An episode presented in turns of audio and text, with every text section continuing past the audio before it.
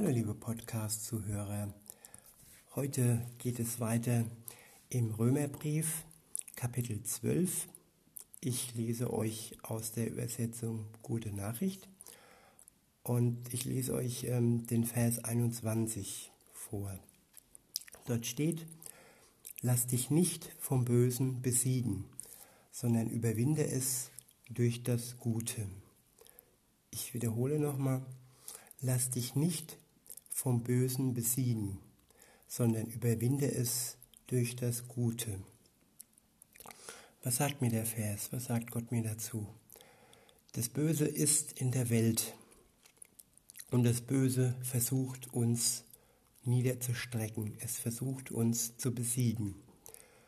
Und dieser Vers ermahnt und lässt uns wachsam sein, nämlich er sagt, dass, dass das Böse uns immer wieder und wieder besiegen möchte. Aber wir können es überwinden, indem wir es durch das Gute überwinden. Und das einzig Gute, der einzig Gute ist Jesus. Und durch ihn, durch seine Kraft, durch seinen Geist, durch sein Wort, durch seine Weisheit können wir das Böse überwinden. Er hat es schon getan. Er hat es besiegt am Kreuz. Er hat den Tod besiegt am Kreuz.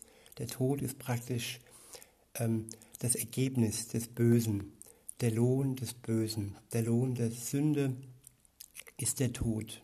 Und Jesus hat den Tod am Kreuz besiegt. Und wir können durch ihn das Böse überwinden, es nicht besiegen, weil das tat er schon, aber wir können es überwinden. Und äh, wie das funktioniert, da gibt es ganz, ganz viele Bibelstellen, wenn ihr dann anfangt in der Bibel zu lesen.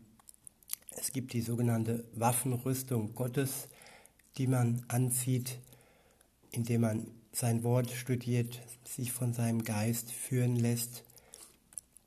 Und insofern ist das Böse nichts, was uns niederstrecken kann oder muss. Es kann schon, aber es muss nicht.